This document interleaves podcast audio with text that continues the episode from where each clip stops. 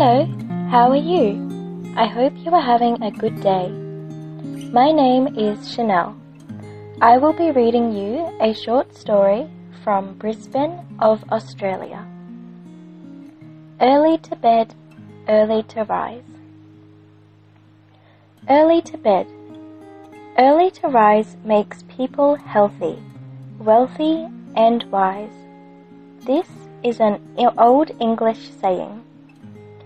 Children should have 10 hours sleep every night, or they can't do their work very well. They will not be wise nor healthy. The body needs exercise. Walking, running, swimming, and playing ball games are all exercises. Exercises keep the body strong. Thank you so much, Chanel, for reading this very important message to us. It's a short story, but it's also a message. Let's have a look. Early to bed, early to rise makes people healthy, wealthy, and wise. I think healthy, wealthy, and wise is something we all love to be.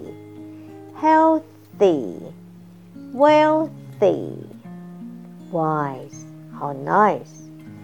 And next thing I think it's the words that may be difficult to you is exercise. Exercise，它这个字呢发音分三段。Exercise，第一个母音是 e，第二个 e r 是 er，第三个是 i size。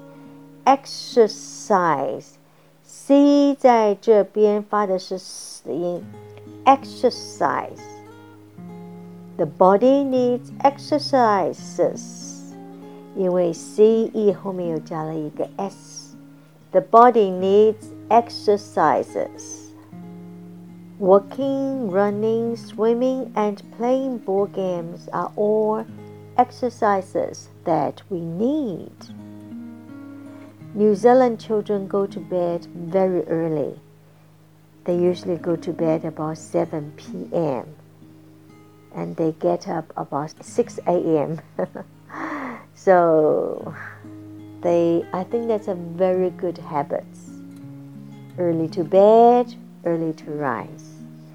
I sure hope you enjoy this story and remember do read along Listen to it first and read along because practice does make perfect. See you tomorrow. Ciao.